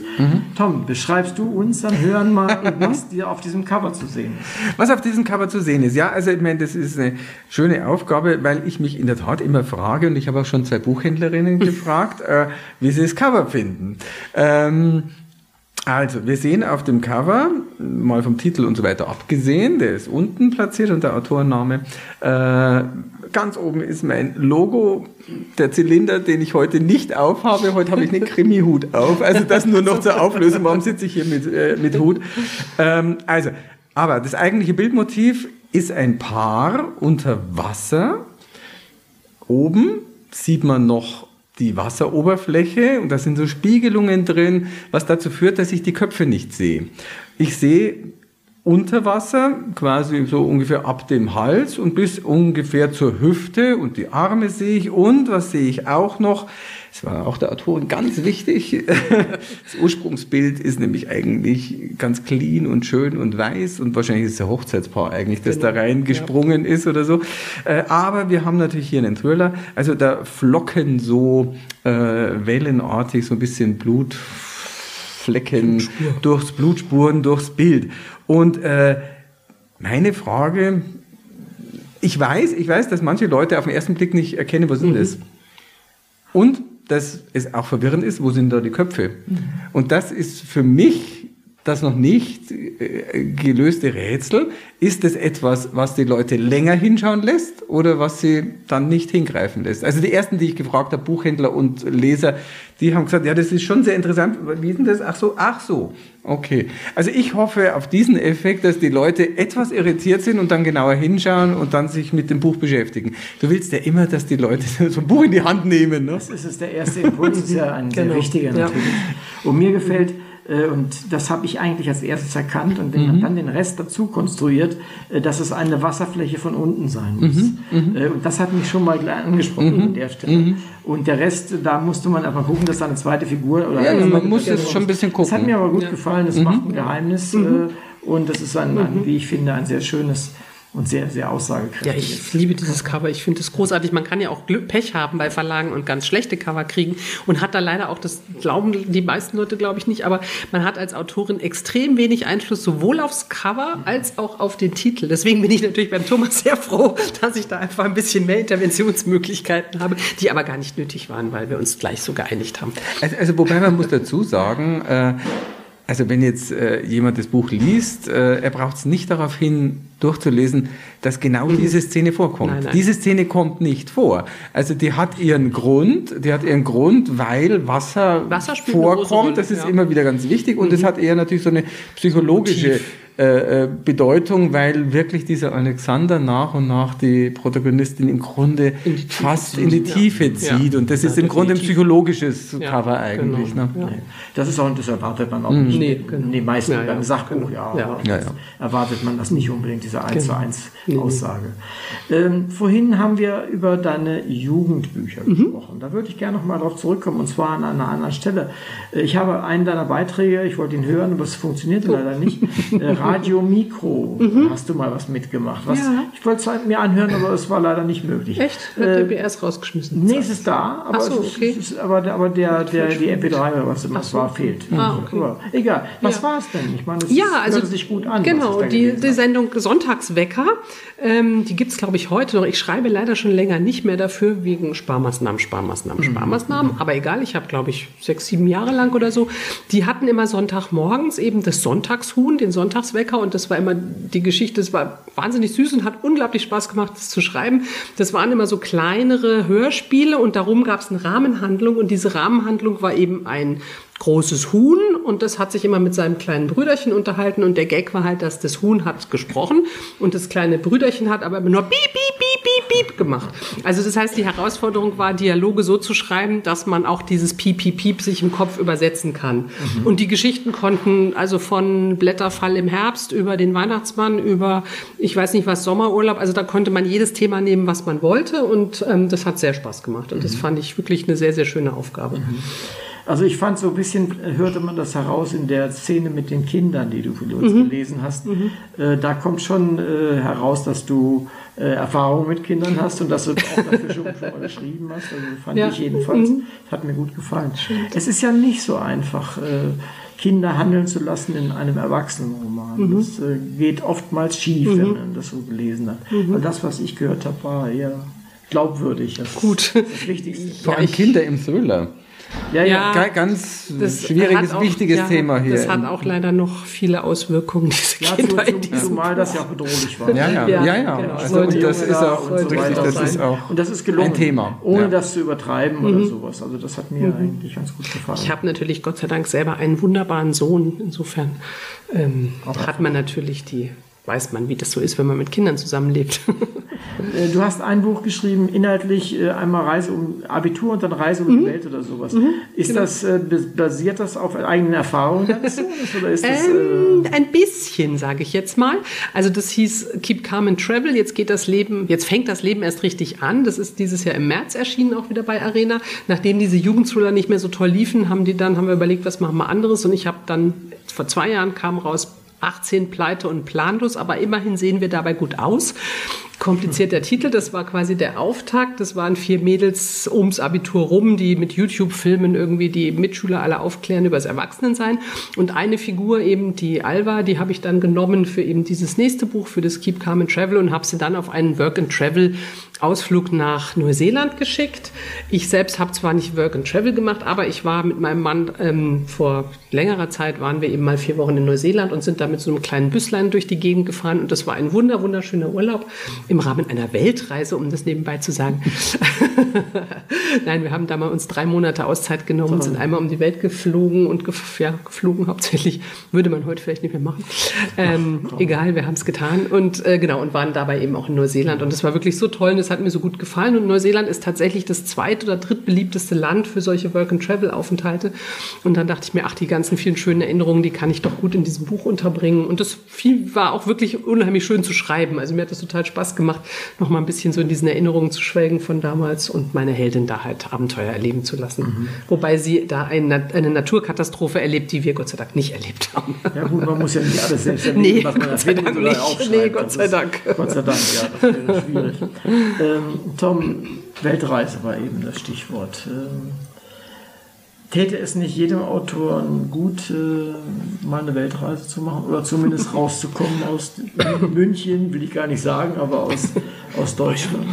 Das täte Verlegern vor allem gut. Wäre auch eine schöne Sache für Verleger. Ich arbeite daran. Ob ich das unterstütze, weiß ich nicht, weil das wäre ja nur Urlaub. Ich meine ja in Sachen Recherche. Nein, nein, ist klar, in, in, in Sachen Recherche. Ähm, nein, zweifellos. Also, also ich, aber Tina hat ja eh schon gesagt, also im Grunde ja eigentlich alles, was man erlebt, verarbeitet man ja. Ich habe ja früher auch geschrieben und, und von daher kann ich das so ein bisschen nachvollziehen, dass, dass, dass du du verarbeitest tatsächlich alles. Und ich meine, natürlich ist das toll, wenn du ganz, ganz andere Eindrücke verarbeitest. Und ich meine, äh, ich, ich denke nicht umsonst, äh, äh, gibt es auch sehr, sehr viele Leser, die halt auch, äh, oder generell sagen ja ganz viele Leser, ich lese, um sage ich jetzt mal, meinem Alltag zu entkommen oder zu entfliehen, was anderes zu lernen. Meine, deswegen liest man ja im Grunde, um, um andere Perspektiven, andere Erlebnisse, andere Situationen oder andere Welten kennenzulernen. Und, und von daher ist es natürlich schon super eigentlich, wenn ein Autor so einen Input hat und nutzt. Und ich denke aber, jeder Autor, der gerne reist und dann auch das Geld dafür hat und rumkommt, äh, wird begeistert das aufgreifen. Also je nachdem, was er natürlich schreibt. Ich meine, wenn er jetzt natürlich ausschließlich ähm, bayerische Krimis äh, schreibt. Nein, ein guter Autor wird auch dann, genau, wie du sagst, wird auch dann eben etwas finden, was er da einbauen kann, weil es einfach wahnsinnig Spaß macht und, und im Zweifel äh, dann entweder skurril ist oder eben sehr berührend. Also darum geht es ja letzten Endes immer. Also geht ja nicht nur um eine Kulisse, um eine Farbigkeit, die man da erlebt, sondern, sondern auch eben, wie sind da die Menschen, wie gehen die Menschen mit, mit Dingen um, anders um vielleicht. Also das ist ja alles so ein Input. Also wer auf jeden Fall für Autoren sehr, sehr gut. Mhm. Äh, jetzt eine etwas unbequeme Frage, wenn ich darf. ähm, wir leben ja in einer tollen Zeit, wenn man das Leben in der Bundesrepublik ansieht. Äh, sei es von der Gesundheitsecke her bis zum, zur Rente, bis also eigentlich alles. Wir leben in einer der besten Zeiten, die wir in Deutschland und Europa jemals erleben durften. Und äh, trotzdem bröckelt es an vielen Ecken und es mhm. radikalisiert sich. Und jetzt ohne Parteipolitik zu machen oder sowas, äh, wäre das nicht auch mal ein Thema, äh, das sozusagen in dein Fach fallen würde? Ich muss ganz ehrlich sagen, dass in diesem Buch diese Themen nicht explizit angesprochen werden. Also da fällt nirgends ein Wort über Parteien oder sonst irgendwas. Aber ich glaube, dass es doch ein gewisser Seismograph für gesellschaftliche Verhältnisse ist, weil es eben um das Thema Gewalt geht. Und mir wurde jetzt, als ich es auch, als ich jetzt diese, diese Rahmenhandlung auch schrieb, wurde mir so klar, also die ersten Ideen zu dem Buch kamen 2001 und mir war am Anfang, es kann ich auch ruhig sagen, es gibt eine Szene eben auf dieser Reise an die Ostsee, wo eben die, die Heldin mit dem Alexander in eine Gruppe von jungen Rechtsradikalen reingerät und sich daraus eine wüste Schlägerei ergibt, die anders endet, als man es vielleicht jetzt denkt. Ähm, und das war eine Szene, die mir 2001 war eine der ersten Szenen, die ich wusste, dass ich die schreiben will. Auch weil ich diese Alexander-Figur in dieser Szene gut von der anderen Seite nochmal beschreiben kann. Und es war damals auch noch, also nach den Erfahrungen von, weiß ich nicht, Mölln und sonst irgendwas, 93 ist jetzt auch schon da wieder ein bisschen her gewesen, aber das war schon noch sehr in meinem Kopf drinne, dass das ein Thema ist. Und dann war ich, je weiter es die, die, Jahre voranschritten und dieses Buch nicht veröffentlicht wurde, wurde dieses, dieses Thema immer kleiner und geriet immer mehr irgendwie so an den Rand und, und die NPD hat, war nirgends mehr. Und ich dachte so, ach, das Thema ist durch, das braucht diese Szene eigentlich gar nicht mehr so wirklich. Und dann war ich jetzt richtig erschrocken, dass ich dachte, das hat jetzt wieder so eine Aktualität gewonnen, ähm, dass ich da echt ein bisschen Gänsehaut, ehrlich gesagt, gekriegt habe, weil, weil ich irgendwie gemerkt habe, doch, äh, ähm, das Thema war wahrscheinlich nie weg. Es wurde nur nicht so stark wahrgenommen, wie es jetzt wieder wahrgenommen wird. Und wie gesagt, es ist kein politisches Buch in dem Sinne, aber ich glaube, also ich habe schon da Elemente drinne, ähm, die sehr gut in diese, ja, aufbröckelnde gesellschaftliche Zusammenhalt, den man vielleicht bisher so hatte. Es war für mich auch immer ein Ausgangspunkt, immer auch so diese, diese Überlegung, die jetzt nicht neu ist, aber dieses, wie dünn ist diese Zivilisationsdecke, die uns zusammenhält und wie schnell kann die kaputt gehen. Und darum geht es letztlich auch in diesem Buch. Ah, da kann man vielleicht Insofern, dazu sagen, das hatte ursprünglich mal mhm. äh, einen anderen mhm. Titel. Und das passt mhm. nämlich gut zu dem, was, was, was du sagst. Es sollte nämlich eigentlich mal heißen, die Oberfläche des Glücks. Und da hast du genau eigentlich dieses Zerbrechliche. Ne?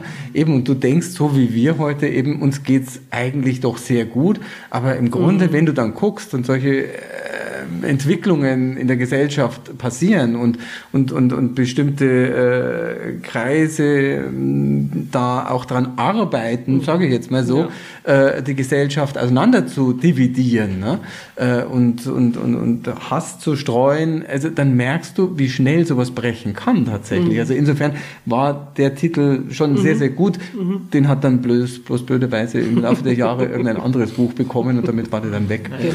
Aber gut. Aber der Titel ist ja auch Nein, der ist schon, schon ja. gut. Er hat aber ein, ein äh, Stichwort, äh, das mir aufgefallen ist, nämlich Seele. Seele hat ja nach wie vor einen sehr religiösen Touch. Ähm, eigentlich. Eine Seele ist ähm, eigentlich nicht etwas, was profan ist, also im profanen Leben, sondern man benutzt es unter bestimmten Bedingungen. Hast du das an der Stelle so gedacht oder ist die Seele einfach nur das Innere, ein anderer Ausdruck für das Innere? Da ich es mit Religionen überhaupt nicht habe, ehrlich gesagt, ähm, wäre ich nicht jetzt auf einen Zusammenhang mit irgendwelchen religiösen Dingen gekommen, sondern es geht mir wirklich mehr ja um diesen, was, was einen Menschen im Inneren zusammenhält sozusagen. Ähm, und in diesem Sinne ist das Wort Seele eigentlich mehr gedacht. Mhm. Mhm. Ich runzle, das kann man nicht sehen, ich runzle jetzt gerade, äh, weil äh, es ist mir tatsächlich aufgefallen mhm. und es, äh, es war mir auch dann klar, dass es eigentlich nicht gemeint ist. Aber unser Umgang mit Sprache ist manchmal sehr ja, sehr lax, äh, weil man wird ja verstanden. Wir sind ja aufeinander eingespielt. Das heißt, auch wenn ich mal nicht so ganz exakt bin mit meinen Ausdrücken, trotzdem versteht man es. Und wir benutzen mitunter Vokabeln in doppelte, dreifacher Bedeutung und äh, passen manchmal nicht auf. Also insofern ist mir das hier aufgefallen, ohne eine große Kritik zu machen, sondern einfach nur, äh, vielleicht hätte man es auch anders nennen können, das Innere des Glücks oder Ja, wobei, ja, wobei, aber, ja, wobei es aber schon so ist, also letzten Endes geht es erstmal eigentlich sozusagen um die ja, eigentlich um, um die Seelenlandschaft von dieser Figur Alexander. Mhm. Und also also und ich würde, ich persönlich würde Seele auch nicht als was Religiöses mhm. äh, konnotieren, das wäre es für mich nicht. Also für mich ist Seele halt irgendwie so, so eben das, das, Innere, das Empfinden, das, was mich ausmacht, würde mir genauso gehen. Mhm. Und, äh, und wir haben halt dann eben überlegt, eigentlich eben, weil es eigentlich um diese dunkle Seele von diesem Mann geht, der nach außen erstmal attraktiv und interessant erscheint, ähm, dann im Grunde dann das äh, zu übernehmen für das, was diese Hauptfigur, die Christine will. Die will eigentlich eben dieses Glück endlich erreichen und meint eben, das kann sie mit dem Mann. Und das ist im Grunde sozusagen eine Ebene nach oben gehoben, sozusagen von, von dessen Person, seine Seele, die nicht funktioniert im Grunde, die nicht rein ist, die kannst natürlich auch religiös denken, ne? Äh, äh, der, der führt nichts Gutes im Schilde oder ist äh, so geprägt durch das, was er erlebt hat, dass, dass seine Seele dunkelste Flecken hat und das hat Ausstrahlungen. Ne? Und das haben wir im Grunde dann halt so, mhm. so auf diese Beziehung zwischen mhm. den beiden oder dem Wunsch von ihr. Also klar, das ist, ist, ist da, da steckt so viel drin. Ähm, aber in der Tat, das Religiöse hätte ich jetzt auch gar nicht nee, äh, gesehen. Kommt eigentlich irgendwas Religiöses vor? Nö, doch, ne? doch, es gibt eine Taufe. also es gibt eine Taufe. geht, jemand in die Kirche. es gibt eine Beerdigung und es gibt eine Taufe. Also ja, der stimmt, Anfang und das stimmt, Ende des stimmt, Lebens. das kommt schon drin das vor. Das ist richtig. Ja, nee, eher für mich Seele auch dann, ich finde es auch eher dann wirklich als psychologischen Begriff. Mhm. Also wenn man auch an Freud denkt, der hat ja mhm. auch dann von den Seelendoktoren waren ja dann die Psychologen mhm. ganz in ihren Anfängen und so. Und ich glaube auch nicht, dass das unbedingt religiös konnotiert war, würde ich auch sagen. Deswegen ist der Begriff, also abgesehen davon, dass ich mit dem Thema nicht viel am Hut habe. Ähm, also wir müssen das ja, ja, ja, ja, ja, Nein, nein, nein, aber es ist ja interessant. Es fiel mir nur klar. auf, weil äh, gerade wenn, das sind diese Überschriften, solche Überschriften, mhm. das sind ja richtig Plakate, die trägst du ja von ja, eigentlich. Mhm. Und äh, bei Plakaten äh, muss man schon gucken, äh, dass man nicht versehentlich noch klar. irgendwie falsche Signale ja, setzt. Äh, und das gibt es ja oft genug. Aber äh, das müssen wir nicht vertiefen. Es war nur, war nur eine Idee, die ich hatte. Ähm, Vielleicht sind wir jetzt noch mal direkt bei deinem neuen Buch. Mhm. Äh, und zwar hatte ich vorhin die erste, den ersten Satz erwähnt. ähm, wenn du magst, kannst du ihn lesen. Ist das mit Ich schrieb wie besessen? Fängt das damit an oder ist ja, das nicht der also erste? Der erste ist äh, ohne Brille. Aber ich meinte mit dem mit Ich schrieb wie besessen, es gab keinen Zug. Achso, das war ein bisschen weiter. Moment. Ähm, ich schrieb wie besessen, es gab kein Zögern, kein Abwägen, kein Nachdenken. Ich kotzte die Worte aufs Papier, doch Sinn ergab nichts davon. Meine Sätze meanderten, verloren sich, knüpften an ausgetrockneten Enden an und versickerten schließlich im Unverständlichen. Danke. Schreibst du so? es ist ja hier äh, in vielen Fassungen in neun Jahren immer wieder überarbeitet, was meine Heldin hier schreibt. Also insofern glaube ich, Hat sie schon so geschrieben. Das habe ich mir schon gedacht. Ja. Also, dass da Das ist ja die Erzählerstimme, bin ja nicht ich. Das ist Ja, ja immer, das ist- das ist ja immer dieses, ähm, ähm, dieses Missverständnis. Ja, ja. Genau. Nein, nein, aber das, genau. das, das, das ist mir schon klar. Aber das war so eine schöne Vorlage. Da dachte ich mir, ich frage mal. Aber tatsächlich, wie, wie schreibst du? Schreibst du szenisch? Schreibst du äh, einem Film hinterher, der vor Ja. dir abläuft? Oder, oder Ja, das, das mit dem Film ist, ist ein guter Hinweis. Vielleicht kann ich an der Stelle auch noch einflechten, dass ich gemeinsam mit der Beatrix Mandel auch eine Schreibakademie betreibe. Da kommen wir gleich kommen wir auch noch drauf. Sehr schön. unbedingt. Dann Die stellen wir das. Thema nochmal zurück. Genau. Darüber spreche ich immer gerne. Genau. Nein, und mein eigenes Schreiben, ja, also wie, ich meine, dieses Buch, wie gesagt, ist ein bisschen eine Ausnahme, weil das bei denen so lange gedauert hat, bis es dann fertig war. Ähm, aber an sich bin ich schon eher so ein durchaus Planer. Also es gibt ja so Leute, die darauf losschreiben und gar nicht wissen, was sie jetzt schreiben wollen. Einfach mal ausprobieren. Das bin ich nicht. Dafür bin ich auch zu ungeduldig und zu, weiß ich nicht, weil dann muss man ja so viel schreiben und hinterher wieder so viel wegwerfen, weil man es wieder neu machen muss. Also ich habe schon einen ganz guten Plan. Nicht alles bis in die Einzelheiten. Also es gibt ja dann die andere Ecke, die wirklich einen Kapitelplan haben, wo drin steht, ich schreibe jetzt vier Seiten das und dann kommen drei Seiten das und sieben Seiten das mit dem und dem Dialog. Gottes Willen, das könnte ich nicht. Also ich finde, ich habe mal, das kriegst jetzt leider wahrscheinlich nicht richtig zusammen. Es gibt ein wunderbares Zitat von Paul Auster in diesem 4321 Buch, der irgendwie quasi sagt, die Quintessenz des Schreibens ist, dass man die Spontanität und die Kontrolle gleichzeitig ausüben muss. Also das heißt, einerseits bin ich extrem kontrolliert beim Schreiben, muss ja, wie du gerade schon gesagt hast, im Grunde über jedes Wort nachdenken, was man natürlich wirklich nicht schafft. Also ich kann mir keiner erzählen, dass er das schafft. Aber Arno Schmidt hat es versucht. ja, vielleicht, genau. Ähm, und andererseits muss man aber dieses Unterbewusste und dieses Intuitive in sich auch ganz stark arbeiten lassen, um, weil es kommen immer Dinge in dem Buch, wo man, wenn, wenn ich mich morgens hinsetze und weiß, ich schreibe die und die Szene, weiß ich am Ende nie, was mir unterwegs alles für Ideen und Einfälle kommen, die dann plötzlich da drinnen auftauchen. Und das ist natürlich immer so der Spagat, den man macht, der aber natürlich auch das Tolle und Spannende und Schöne ist. Und wenn es gut gelingt, dann gerät man ja in diesen Flow, wo man dann irgendwie eben diesen Film sieht.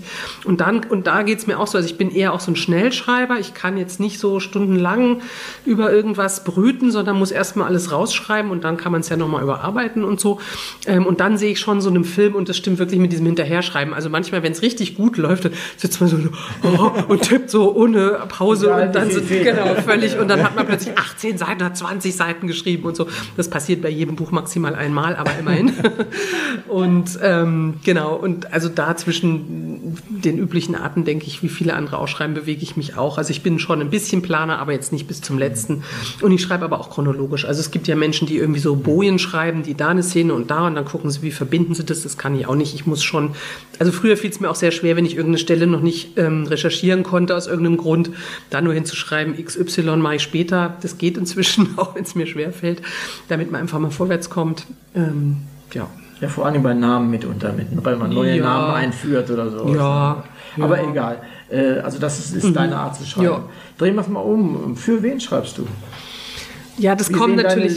Ja, das kommt natürlich sehr drauf an. Also wenn ich den Auftrag, also ich schreibe schon sehr viel mit Auftrag. Das heißt, wenn ich einen Jugendthriller schreibe, dann sind meine Leser die 13-, 14-jährigen Mädchen, die halt ein, gerne ein Buch nach dem anderen verschlingen und denen ich einfach Futter liefern will.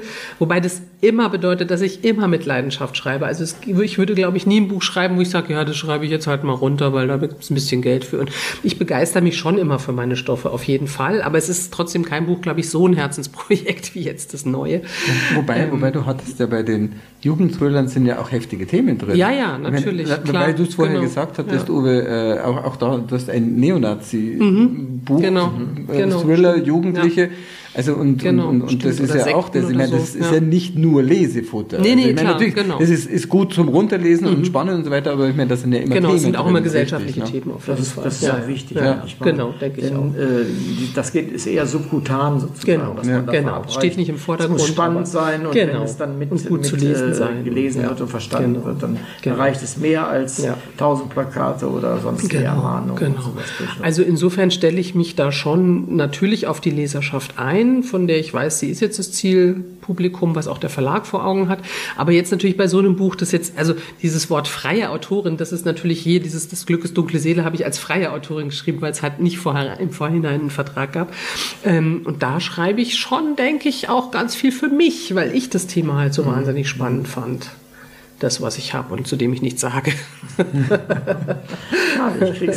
Nein, doch, also was man sagen kann, ist, dass es schon, es geht natürlich, es geht letztlich darum, wie es ist, wenn man in seinem nächsten Umfeld einen Mörder hat. Ich glaube, das kann ich schon verraten. Und, und um Schuld. Und um Ganz, Schuld ganz natürlich. Ja, um Schuld. Schuld geht es natürlich auch Schuld, ganz ja. ja. Ich bin Genau. jedenfalls nicht schuld. Ganz Nur und gar schuld, dass, dass ihr hier seid. Das ist ja eine gute Schuldigkeit. Ja, denke ich auch. Äh, bevor wir uns dem, dem Ende nahen und auch nochmal auf den äh, Schreibbüro äh, zurecht zurückkommt, was liest du gern?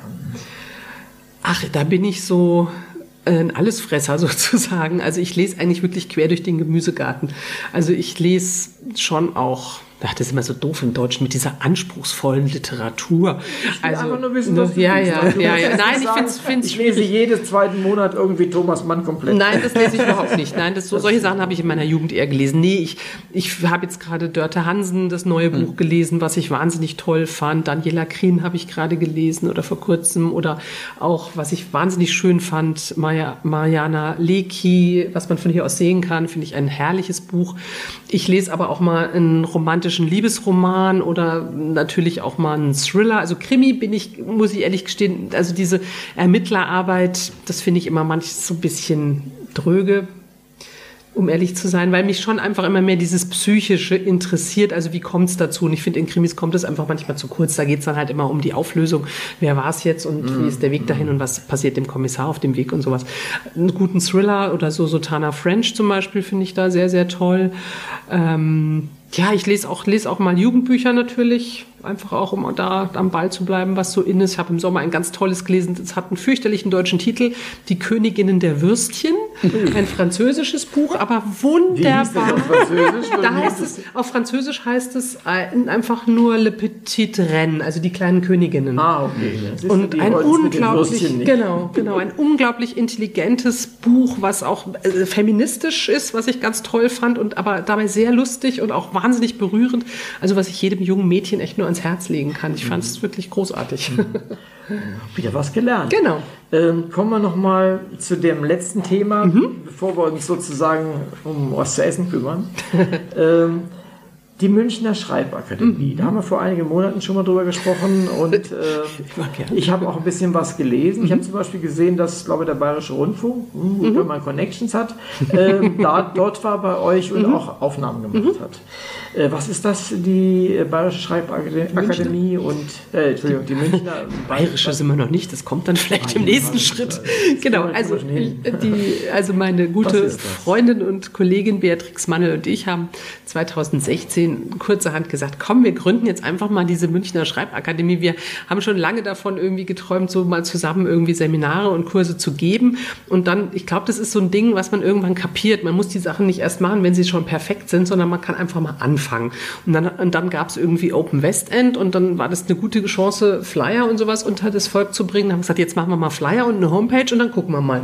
Und das war eigentlich auch super und ja, und die machen wir jetzt eben seit 2016 und ja, wir geben so gemeinsam, schätze ich mal, vier, fünf, sechs Seminarwochenenden im Jahr, ähm, wo halt Menschen aufeinander aufbauend von uns lernen können, wie man zu Ideen kommt, wie man Figuren entwickelt, wie Plot und Dramaturgie funktionieren, Textarbeit, Erzählstrategien, diese ganzen Basics, diesen ganzen Handwerkskasten.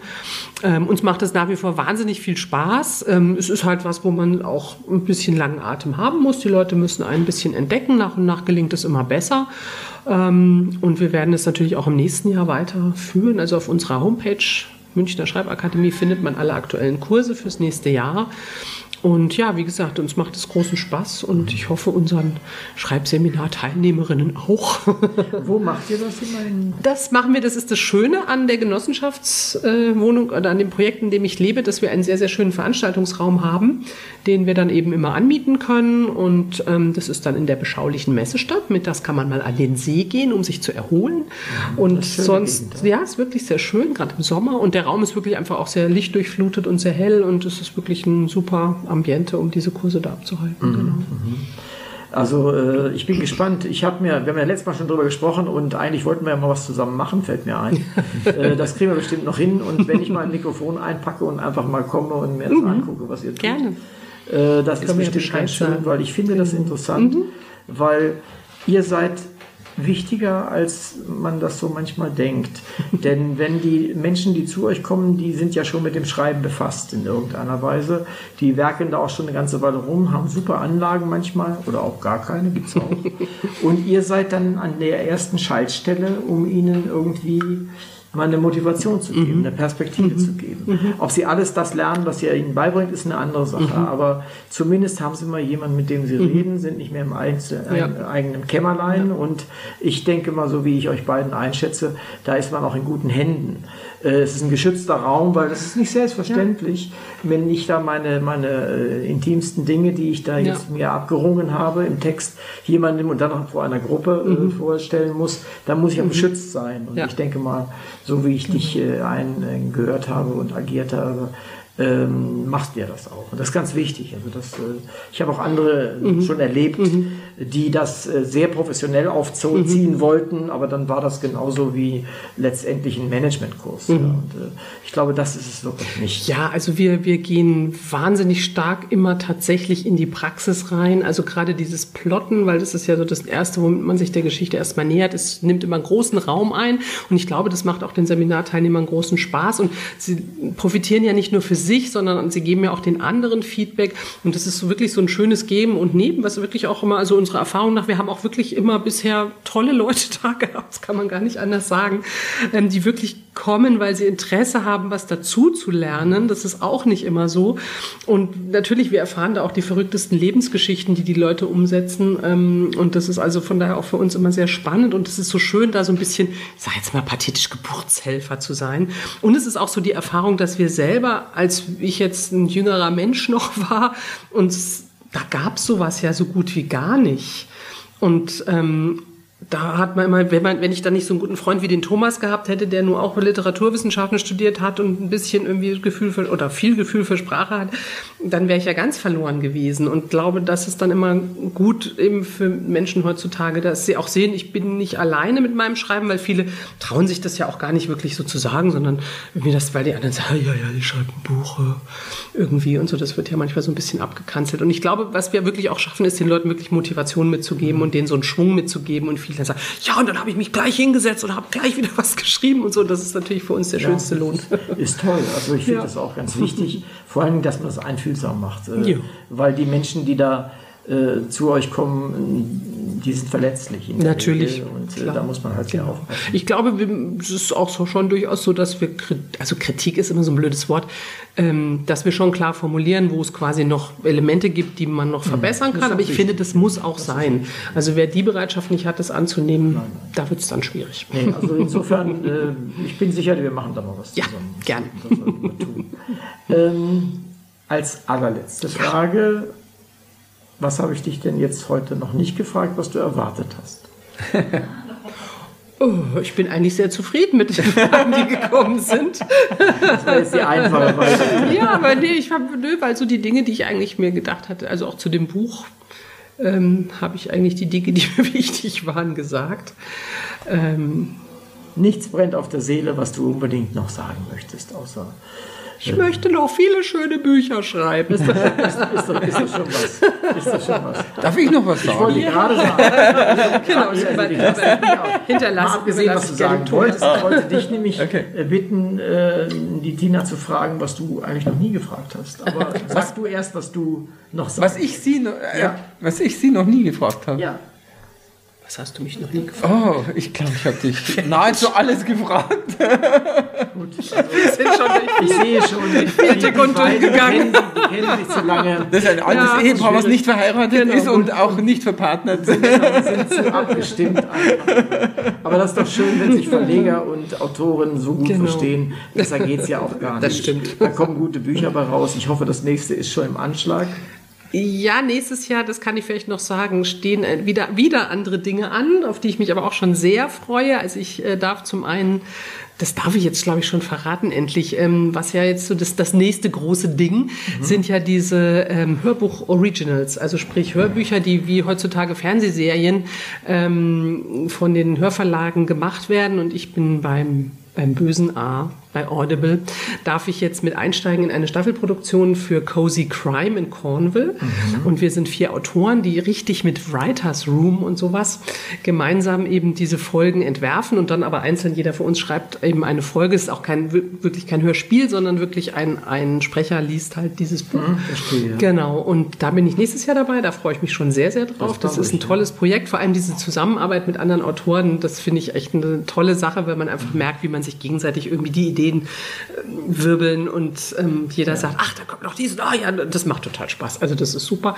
Und dazu darf ich dann auch noch, wenn alles gut geht, noch ein mal wieder etwas heitereres Frauenbuch schreiben was, worauf ich mich auch schon freue. Gut, da freue ich mich dann gleich mit. Gut. Und äh, also das war äh, eine, ein wirklich ein, ein, ein, Sack voll Informationen und vor allen Dingen von Kreativität, das äh, von dir ausgeht und was du da vor dir herträgst oder hinter dir herziehst oder wie man das ausdrücken möchte. Um mich rumgewickelt. Ganz, ganz toll. Also du machst so viel Zeugs.